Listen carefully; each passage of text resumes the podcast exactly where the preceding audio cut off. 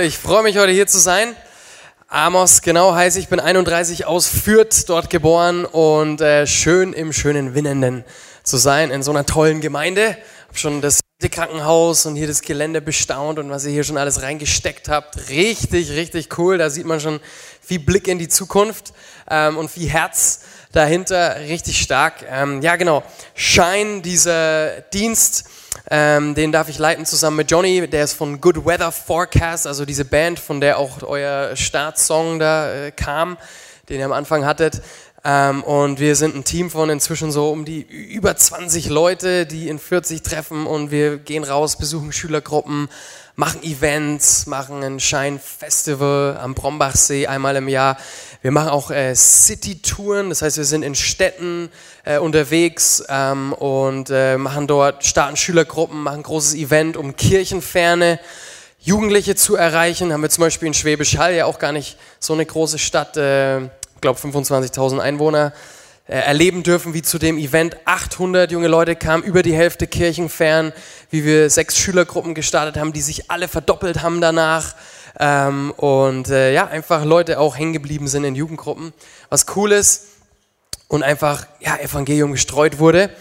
Ähm, wir haben auch eine Shine Academy, so wie so eine kleine Bibelschule mit ein bisschen Theorie und viel Praxis, wo wir auch die unsere Students dann rausschicken nach Deutschland, auch in Jugendgruppen, auch in zwei Wochen sind wir hier bei euch und äh, einfach Ermutiger sein wollen, um junge Leute, junge Christen zu befähigen, Licht zu sein an ihrer Schule.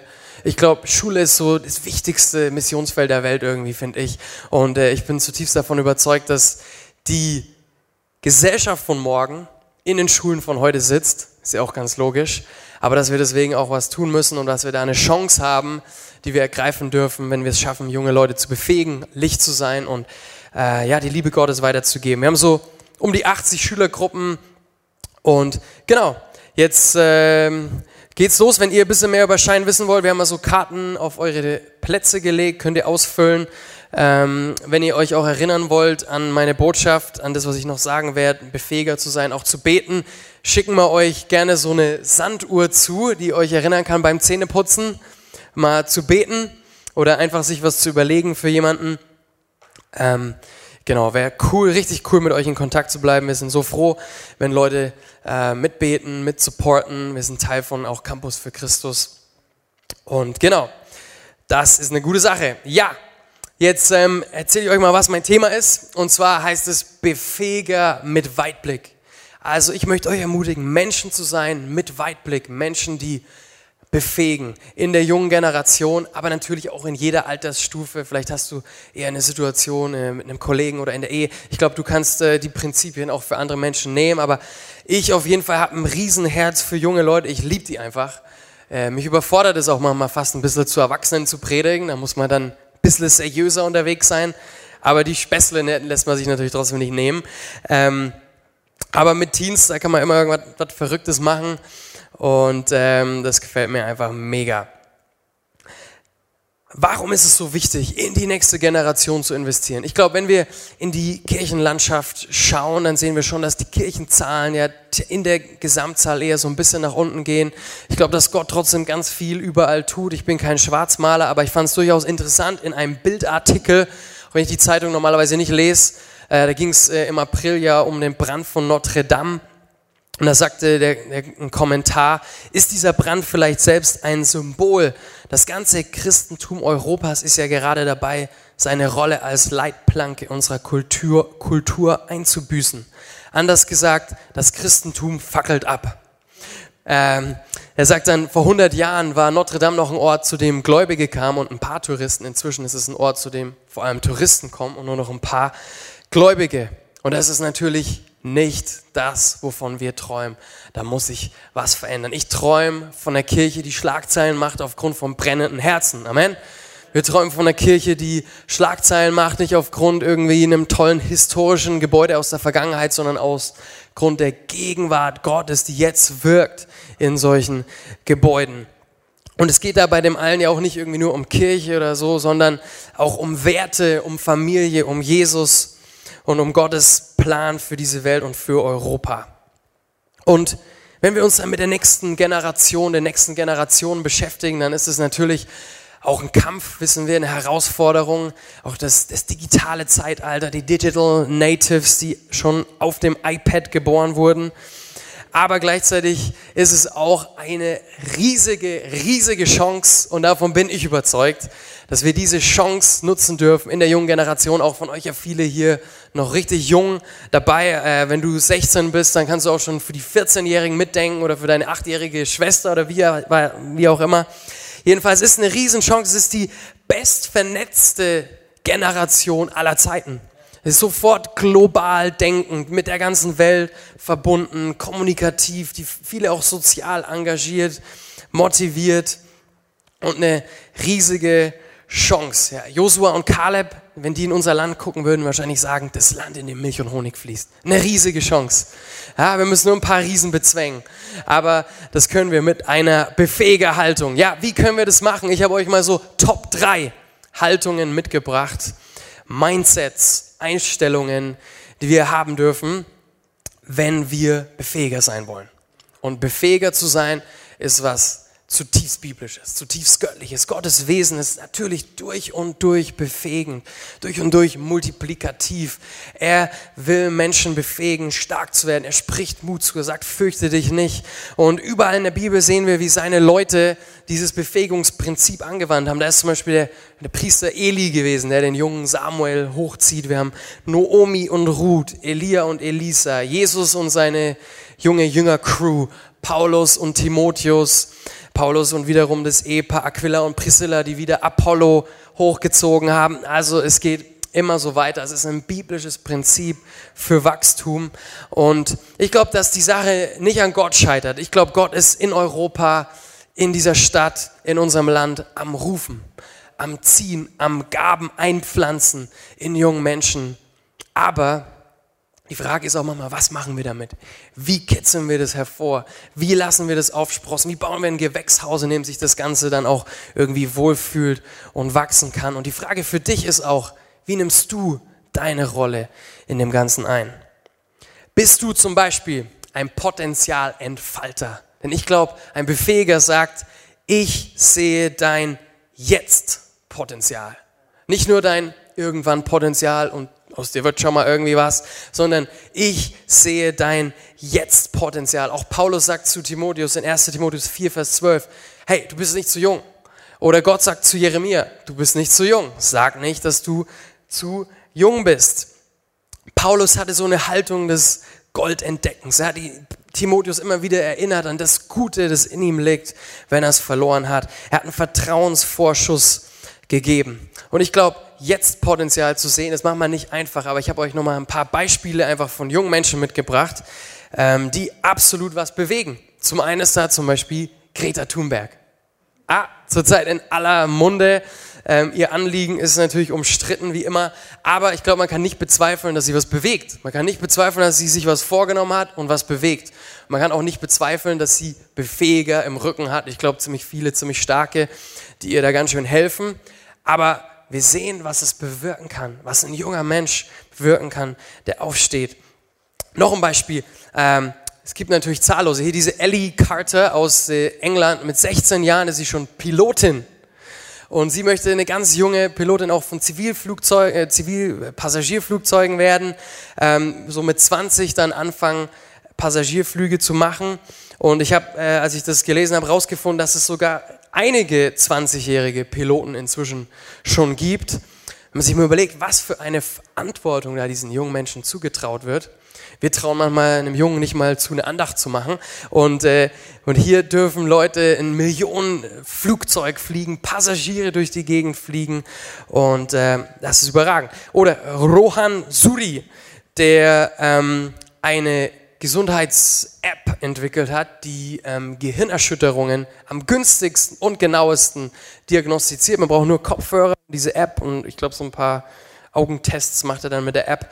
Und ähm, er hat das entwickelt, weil er das Leid erfahren hat seines Bruders, der fehldiagnostiziert wurde. Hat eine Initiative ergriffen. Ich bin mir sicher, er hatte Befähiger im Rücken, vielleicht Eltern, vielleicht Professoren, die das jetzt Potenzial gesehen haben und hat es umgesetzt. Oder Eine ganz andere Geschichte, schon wieder mehr aus dem christlichen Bereich von Matvey, ein ganz junger Typ aus Tadschikistan, der sich gedacht hat, Mensch, ich will das Wort Gottes in meine Schule bringen.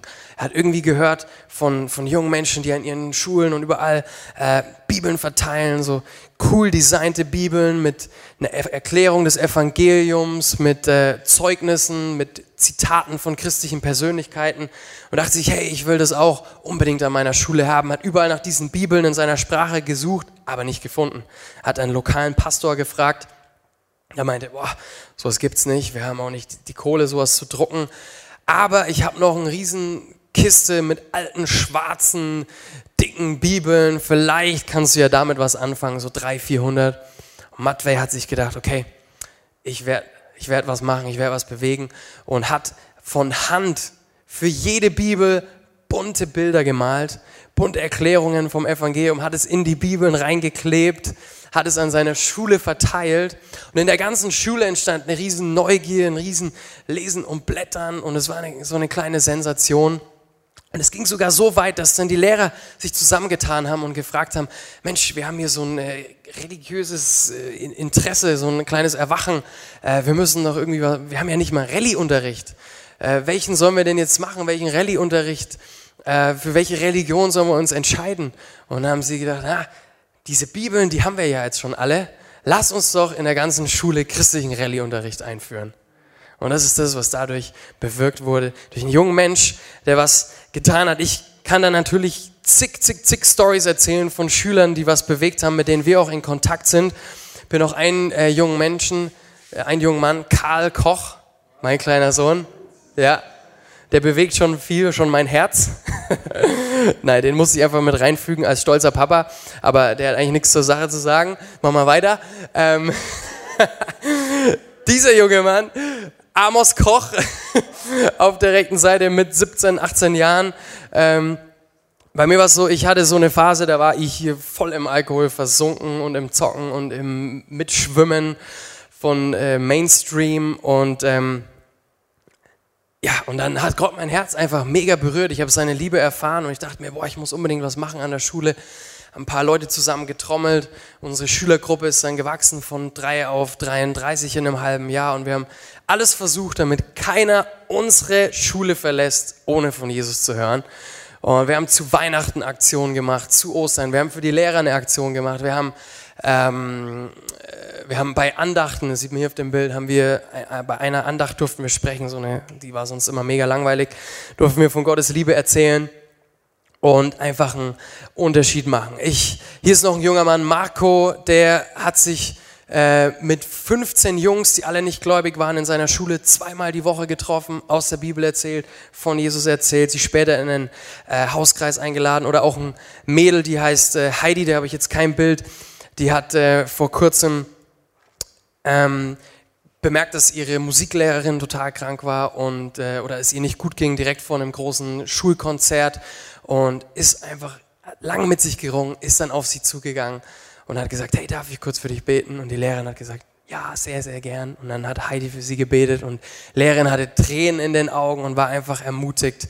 Und ich glaube, das ist das, was jeder kann ja, was auch junge Menschen können, wo kleine Initiativen einen Riesenunterschied machen können. Und bei mir war es eigentlich so, dass ich zu Gott gesagt habe, Gott, ich, ich habe deine Liebe gespürt, ich will es allen erzählen, schick mich doch nach China, nach Afrika, sonst wohin. Aber Gott hat gesagt, nee, mach jetzt was. Mach hier und jetzt, da wo du gerade bist, da an deiner Schule, da ist es wichtig. Da in deinem Umfeld, da ist es wichtig. Und ich glaube, da dürfen wir uns alle gegenseitig ermutigen, dass jetzt Potenzial im anderen zu sehen und rauszukitzeln und zu fördern. Auch Mordechai in der Bibel, der zu Esther gesagt hat, hey, ich glaube, du bist geboren für eine Zeit wie diese, für eine Zeit wie jetzt. Also lass uns eine Kirche, eine Gemeinde sein, die an jüngere Menschen glaubt und jetzt Potenzial sieht. Hab aber auch eine befähige Haltung, die sagt, ich sehe Jesus in dir. Ich sehe Jesus in dir. Jesus lebt in uns, Christus, die Hoffnung der Herrlichkeit, lebt in mir, lebt auch in dir, lebt auch in der nächsten Generation. Und manchmal kann das untergehen, wenn wir irgendwie Schwächen entdecken. Aber ich glaube, wir dürfen uns neu motivieren, Jesus im Nächsten zu sehen. Und mich inspiriert da die Geschichte aus Lukas 1, 39 bis 45, als Maria gerade von dem Engel des Herrn erfahren hat, dass sie Jesus, die wichtigste Person des Universums, die wichtigste Person der Geschichte, obwohl sie selber vielleicht gerade 16 war, auf diese Erde bringen soll. Und sie sagt, ja, aber sie ist wahrscheinlich noch ein bisschen überwältigt gewesen und der Engel des Herrn sagt, hey, geh doch zu dieser Elisabeth. Die ist eine Befähigerin. Und dann geht sie zu ihr und ich glaube, als sie sich getroffen haben, muss es so eine Explosion an Emotionen gewesen sein. Die werden wahrscheinlich so brrr, gleichzeitig gesprochen haben und der Evangelist Lukas muss es auseinanderdröseln und er sagt, es war folgendermaßen, als Elisabeth Marias Stimme hörte, bewegte sich das Kind lebhaft in ihr. Da wurde sie mit dem Heiligen Geist erfüllt und rief laut, Dich hat Gott gesegnet, mehr als alle anderen Frauen. Und gesegnet ist das Kind, das in dir heranwächst. Womit habe ich verdient, sagt die Elisabeth zur jüngeren Maria, dass die Mutter meines Herrn zu mir kommt. Denn kaum hörte ich deine Stimme, da hüpfte das Kind in mir, Elisabeth war auch schwanger, vor Freude. Wie glücklich kannst du dich schätzen, weil du geglaubt hast. Was der Herr dir angekündigt hat, wird geschehen. Also wir sehen ja, wie plötzlich eine Riesenfreude da ist, wie es auch aus Maria danach quasi raus explodiert, weil sie diese Befähigerin an ihrer Seite hat, die das in ihr so freisetzen konnte und Jesus in ihr im wahrsten Sinne des Wortes gesehen hat. Und danach kommt dieser bekannte Lobgesang von Maria. Und ich glaube, diese Wertschätzung, die auch Elisabeth dieser Maria gegenübergebracht hat, die Jesus in diesem Teenie-Mädel gesehen hat, ist überragend. Und Gott möchte auch heute noch junge Menschen mittelalte Menschen, alte Menschen gebrauchen, um Jesus in unsere Welt zu bringen. Überall. Für mich heißt es aber auch, Berufung im anderen zu sehen. Und wenn Jesus in uns lebt, dann ist da ein Auftrag, Licht zu sein, was, was zu bewegen, irgendwie einen, einen positiven Unterschied zu machen. Und auch das dürfen wir in den anderen immer wieder reinsprechen. Und für mich ist da mein Papa so ein, ein Riesenvorbild und ein Riesenermutiger. Ich war schon so oft äh, kurz davor, irgendwie aufzugeben oder zu denken, Mensch, das kriegt doch alles nicht hin mit den Schülern und mit dem Team und oder mal von der Predigt oder irgendwie sowas. Und mein Papa war immer ein Ermutiger, hat mich immer erinnert an Jesus in mir, immer erinnert an die Berufung, die auf meinem Leben ist. Und ein krasses Erlebnis, das ich erst später erfahren habe ähm, von meinem Papa mit mir, ist folgendermaßen, dass ich gerade in dieser Zeit zwischen 16 und 17 ähm, nur noch am Zocken, nur noch am Trinken war und äh, mein Papa so ein bisschen den, den Computer von mir so als Feind ausgemacht hatte und dann als guter Pfingstler oder Pfingstler, wie ihr sagt, ähm, angefangen hat, gegen die Hardware, die Software, gegen alles in meinem Computer einfach zu beten und äh, sämtliche Re Register des geistlichen Kampfes zu ziehen und ähm, Irgendwann hat Gott dann zu ihm gesagt, als Ermutigung, als Perspektivwechsel, mach dir keine Sorgen um den Jungen, der ist mein Schlüssel, um zurück in Deutschlands Schulen zu kommen. Wow. Und das hat meinem Papa geholfen, mich wieder anders zu sehen, wieder Jesus irgendwie in mir zu sehen, wieder einen Weitblick zu haben, der ihm geholfen hat, auch wieder im Jetzt bedingungslos zu lieben. Und ich glaube, das brauchen wir immer wieder neu, diesen Weitblick, diese Perspektive für das Reich Gottes. Und äh, ich finde es cool, dass ich wirklich mit Schulen was zu tun haben darf und wie gesagt, die Geschichte erst viel später gehört habe, weil sie mir jemand erzählt hat, weil sie meinem Papa in der Predigt erzählt hat, in der ich nicht mal da war. Naja, ähm, aber Jesus im anderen zu sehen, heißt Hoffnung zu haben, Weitblick zu haben und es gibt immer Hoffnung. Es gibt immer Hoffnung und wir brauchen immer neu diese Perspektive, damit wir Leben in die nächste Generation sprechen. Deswegen sieh Jesus im anderen. Und drittens, hab eine Haltung, die sagt, ich sehe deine Initiative. Ich werde leider nie vergessen, ein Negativbeispiel dazu, ähm, wie mal jemand eine Initiative von mir nicht gesehen hat. Ich war jung, 13 Jahre, glaube ich, im Konfi-Unterricht in unserer Gemeinde und ich hatte mir so äh, aus dem Hensler-Heft oder so so eine, so eine alte, nix, nix alte, nee, so eine braune elektronische Bibel ausgesucht, die ich mir von meinem eigenen Geld für 100 D-Mark dann gekauft habe. weil ich begeistert war, ich komme in Konfi-Unterricht, ich will was lernen, ich will meine elektronische Bibel mit Suchfunktion haben und ich will da irgendwie rausstechen, keine Ahnung, was ich mir gedacht habe. Jedenfalls natürlich lang vor U-Version und Handy und so weiter. Und das Erste, was dann der Konfi-Leiter zu mir gesagt hat, war, die darf man hier nicht verwenden. Die darfst du hier nicht verwenden. Nee. Dann nehmen wir eine gescheite Bibel, eine normale Bibel. Und im Nachhinein und auch in dem Moment dachte ich mir, Mensch, was ist los mit dir? Das ermutigt mich ja mal gar nicht. Es wäre doch so viel besser gewesen, diese kleine Initiative zu sehen und zu sagen, wow, es vielleicht sogar noch besser zu reden, als es war, zu sagen, hey, du hast ja eine, eine Liebe fürs Wort Gottes, du investierst, ähm, du willst es ja genau wissen. Und diese Haltung einfach zu haben gegenüber der jungen Generation. Und in der Bibel motiviert mich da die Geschichte aus Johannes 6, Vers 1 bis 13. Da geht es um die Speisung der 5000 und Jesus sieht die Volksmenge, sie haben Hunger und er sagt zu Philippus, hey Philippus, mach doch mal was. Ja, irgendwie die Leute haben Hunger, hier muss was passieren. Philippus sieht die menschlichen Möglichkeiten, guckt den Geldbeutel, sagt, ah, keine Chance, viel zu viele. Und dann kommt Andreas, meiner Meinung nach, ein unterschätzter Held in der Bibel, von dem wir uns eine Scheibe abschneiden dürfen, kommt zu Jesus und sagt, hier ist ein kleiner Junge, der hat fünf Brote und zwei Fische. Und dann kommt noch der Zweifel von ihm. Er sagt, aber was ist das schon für so viele Leute? Trotzdem, er muss irgendeine Vorahnung gehabt haben. Er muss irgendwie diese Initiative von dem kleinen Jungen gesehen haben. Und Jesus nimmt diese Initiative, nimmt das wenige. Und Jesus nimmt auch das wenige, das wir ihm vielleicht manchmal zu geben haben. Oder vielleicht auch das wenige, das wir manchmal in der nächsten Generation sehen. Er nimmt es er dankt Gott, er multipliziert es zur Versorgung und Stärkung von Tausenden von Menschen. Und ich denke mir, wie stolz muss auch dieser kleine Junge gewesen sein am Abend, oder? Was hat der seiner Mama erzählt? Hey, das Pausenbrot, das du mir mitgegeben hast, ich habe das Jesus gegeben und er hat da 5000 Leute, 5000 Mann davon gefüttert was für eine coole Haltung. Sei auch du ein Initiativenentdecker. Sei ein Andreas, der eine junge Initiative mit Jesus verbindet. Sei ein Potenzialentfalter. Nimm das wenige aus der Hand der nächsten Generation und gib's Jesus hin.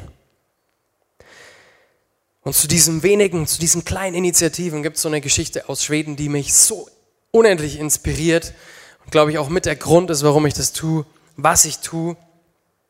Und zwar war da eine Schülergruppe, die sich gedacht hat, wir wollen auch einen Unterschied an unserer Schule machen. Und Valentinstag ist ja so der Tag der Liebe.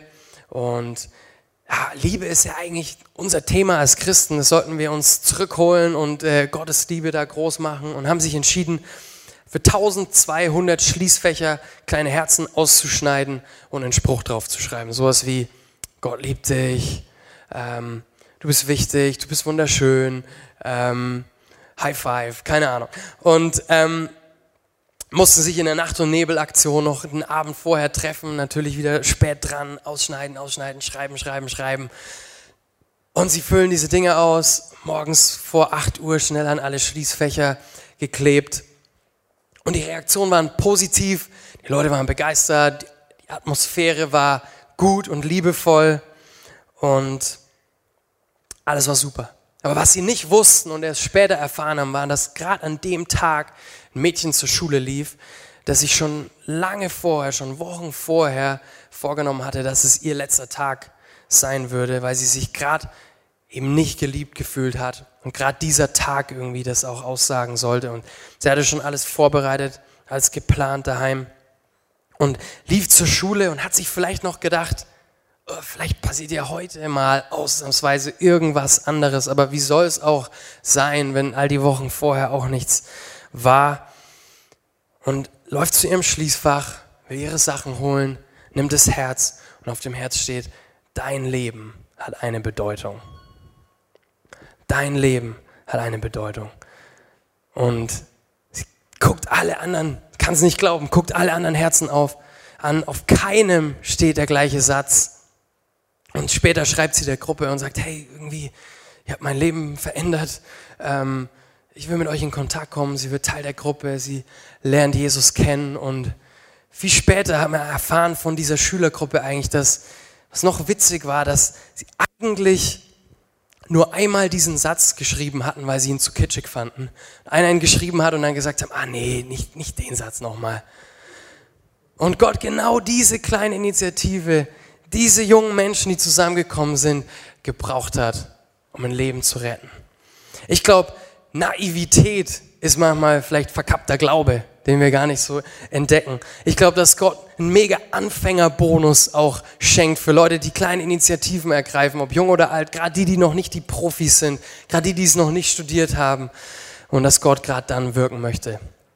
Gott hat uns in der nächsten Generation einen riesigen, riesigen Schatz anvertraut und wir dürfen echt alle, alle, alle mithelfen. Wir brauchen alle so eine befähige Haltung für die Generation nach uns. Europa, Deutschland, Winnetten braucht eine starke Kirche. Wir brauchen starke, innovative, neue, junge Leute, Gründer, die sich sicher fühlen, die wissen, dass man hinter ihnen steht, weil Gott ruft schon und wirkt schon überall. Aber es braucht dich und mich als Befähiger, als Ermutiger, damit dieses Potenzial freigesetzt wird. Also sei jemand, der das jetzt Potenzial sieht und freisetzt. Sei jemand, der Jesus im anderen sieht. Sei jemand, der kleine Initiativen feiert. Sei ein Befähiger wie Paulus, wie Jesus, wie Mordechai, wie Elia, Mose und Elisabeth. Sei jemand, der, der die Generation vereint, weil ich glaube, dann fängt an, Kraft zu fließen, Weisheit zu fließen, Sicherheit, Identität zu fließen, die wir einfach dringend brauchen. Das Band dürfte schon nach vorne kommen. Dann würde ich noch mit uns gleich beten. Aber nochmal die Frage an dich. Willst du ein Befähiger der nächsten Generation sein? Willst du das zu deinem Credo machen? Willst du dir das vornehmen mit deinen Mitteln, mit deinen Möglichkeiten, mit deiner Herzenshaltung, mit deiner vielleicht Einfachheit? Willst du ein Zukunftsermöglicher sein, ein Potenzialentfalter, ein Hero Maker, ein Mentor, ein Hoffnungsvermittler, ein Talentscout, ein Jugendtrainer, ein Förderer, ein geistlicher Vater, eine geistliche Mutter, dann bet doch jetzt mit mir.